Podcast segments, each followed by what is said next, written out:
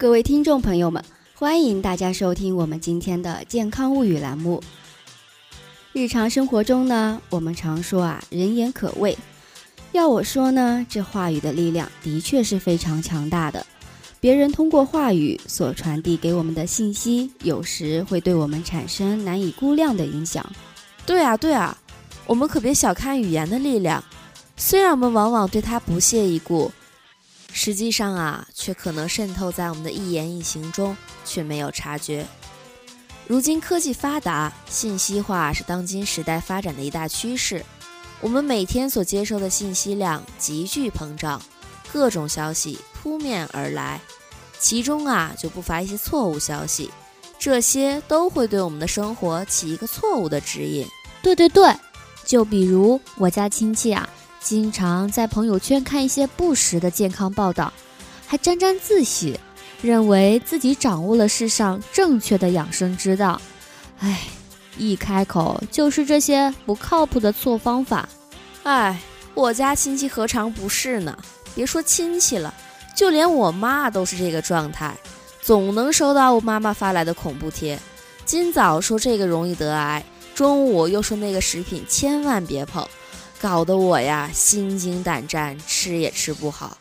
嗯，还真是，现在的健康谣言啊太常见了，何况身体是革命的本钱。是奋斗的资本，我们更要重视辨别健康方面的谣言，别让谣言啊成为我们通往健康之路的挡路石。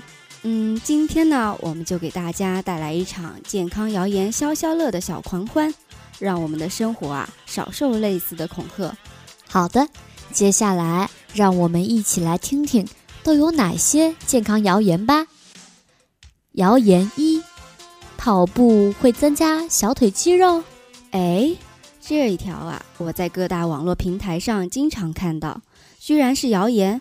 我身边的不少朋友还受此影响，担忧多时，已经好一阵子都不敢锻炼健身了。啊，那你今天就要回去告诉你的朋友，实际上啊，并没有那么夸张。其实啊，只有不正确的跑步姿势才会增加小腿肌肉。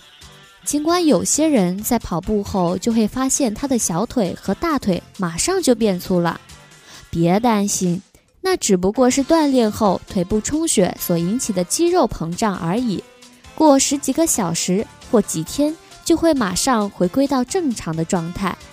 长期的跑步确实会小幅度增加小腿肌肉，因为充血之后呢，这个地方的营养吸收也会更加好。但是和减掉脂肪的速度相比，长肌肉的速度慢多了。所以呀，跑步还是十分利于瘦腿的。当然，我们也要注意运动之后的适当按摩，效果会更好哦。哎，原来是这样啊！看来跑步健身还是利大于弊呀。我一回去啊，就马上告诉他们。你们看，这些健康谣言对一部分人的生活造成了多大的影响啊！是啊，所以我们更要重视区别生活中形形色色的谣言，才能更好的达到健康效果。我们马上来看看下面这条消息：儿童定位手表辐射超过手机千倍。我们正好有收集到这条谣言的原文，各位听众朋友，一起来跟我听听看，这说的到底有多么的离谱。今天早上，央视二套第一时间报道称。儿童手表在接听电话的瞬间，辐射比手机大得多，甚至超手机一千倍。央视记者分别从实体店和网上买了三块儿童定位手表，随后送到大连理工大学物理与广电工程学院进行辐射检测，同时用三部手机进行对比，结果表明，在待机状态下，儿童定位手表与手机的辐射值相同。但在拨打电话时，辐射值变化巨大，其中一款儿童定位手表达到了手机拨打电话时的一千倍。哈，不可能！手机和通话手表的辐射都是在播出和接通的瞬间才会达到最高值的，并不是一直都会维持着高辐射的状态。再说了，手机和通话手表的功率并没有很高，所以啊，这个说法绝对是不可能的。是的，就是你说的这个道理。不过啊，在此还是要提醒一下各位听众，必须购买符合资格的生产商的产品，不要为了一些蝇头小利顾此失彼，真的不值得呀！健康才是最重要的。对对对，健康是我们生活最基础的前提。也许正是利用现代人重视健康养生的心理，所以这种谣言很容易就获得人们的信任，广为流传。哎，你们发现了没有？这辐射问题真的是谣言造访的常客，隔三差五就能见到与此相关的内容。嗯，但是根据我所搜集到的资料显示，辐射并不是洪水猛兽，没有我们想象的那么可怕，并不是所有的辐射都能够致癌。大家一定不要被这些谣言所蒙蔽了。好了，接下来就进入第三条谣言吧：千滚水不能喝。嗯。什么是千滚水？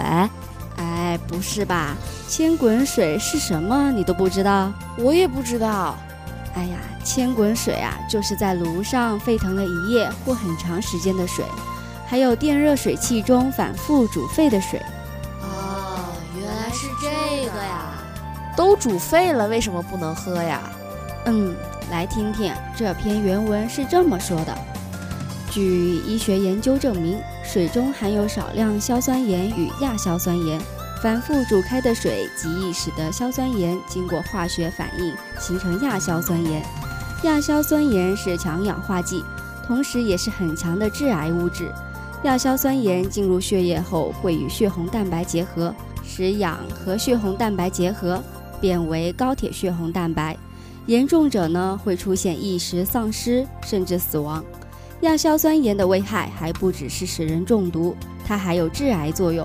长期饮用千滚水，致癌几率非常高。天哪，喝水居然也能致癌？我还真没听说过，这也太扯了吧！我一听就不相信，对吧？你也觉得不信，但还是有很大一部分的群众都在议论纷纷中选择了相信。但在实际上，这种说法是十分片面的。世界卫生组织有这样一条规定：每升饮用水中不得含有超过三毫克的亚硝酸盐。至于我国的天然矿泉水、地下水和瓶装饮用水的标准，分别为零点一毫克、零点零二毫克和零点零零二毫克。因此，市售的合格饮料水的产品是比较安全的。而且，我国的研究人员也曾做过关于千滚水的测试，结果表明，把饮用水在大于九十五度的温度下连续加热一百五十分钟，得出的亚硝酸盐含量为每升零点一四七一毫克，仍然小于世界卫生组织规定的标准。对，没错。还有另外一项相关试验调查表明，自来水加热后，随着水沸腾次数的增多。水中的亚硝酸盐含量不升反降，并且啊，人们至少要一次性的饮用二十吨千滚水，才可能造成亚硝酸盐中毒。可见啊，千滚水中亚硝酸盐含量高的说法纯属谣言。因此啊，上面所提的千滚水危害根本就是子虚乌有、凭空捏造。幸好这个消息是谣言。第一次听到的时候啊，我实实在在被吓了一跳。毕竟这十几年来，我还真喝了不少的千滚水。你第一次听到的时候，居然也会被吓到。看来呀，语言的力量还真是不容小觑。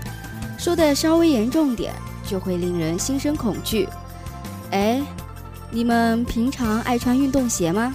嗯，我挺多鞋子都是运动鞋啊，运动爱好者的必备品啊。那你知道运动鞋要多久才换一次吗？我知道，我知道，每隔半年就要更换一次。不不不，不是这样的。到目前为止，相关研究还没有找到多少可靠的证据可以证明运动鞋多长时间更换一次最合理。但是我今天要给大家提供一条新思路。根据卢森堡研究人员的研究结果显示，几双跑鞋轮流换着穿。可以使运动受伤的风险降低百分之三十九。等一下，等一下，你这样说呀，很像是在误导消费。我们的听众朋友们，不要听了之后玩命买鞋，注意财产支出要合理恰当才对。对对对，千万不要成为购物狂啊，合理消费才是提高我们生活质量的好方法。哦，对了，我今天早上啊，刚看到我妈给我转发了一条所谓的健康小贴士：饭后要立即刷牙，难道不对吗？我就已经养成了这种生活习惯啊，难道这也是谣言吗？哎，别紧张，别紧张嘛。据我所知，如果是刚刚吃过强酸性的食物，或才喝了强酸性的饮料，就马上刷牙是很不好的。怎么会？这是什么原因啊？来，我告诉你吧。因为呀，含酸性成分高的食物会使牙釉质变得脆弱，立即刷牙会刷掉牙釉质。我给你的建议是啊，以后饭后就先漱漱口，等下再刷牙。想清除口腔里的食物残渣，饭后漱漱口就可以了。然后等半小时到一个小时后，待牙釉质变坚强了再刷牙，哈，那便是极好的。哎，海奇，记住了吗？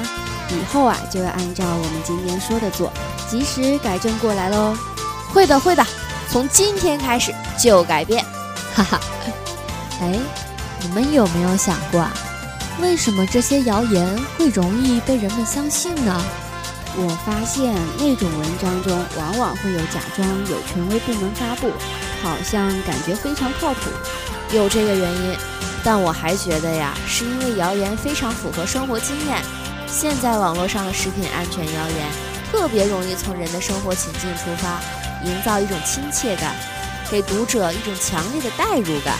另外，这些谣言往往就是。利用现代人希望长寿、多享福的心理，跟健康联系在一起。他们还会制造绝对数字，看上去都非常的科学，但其实都是。唬人的。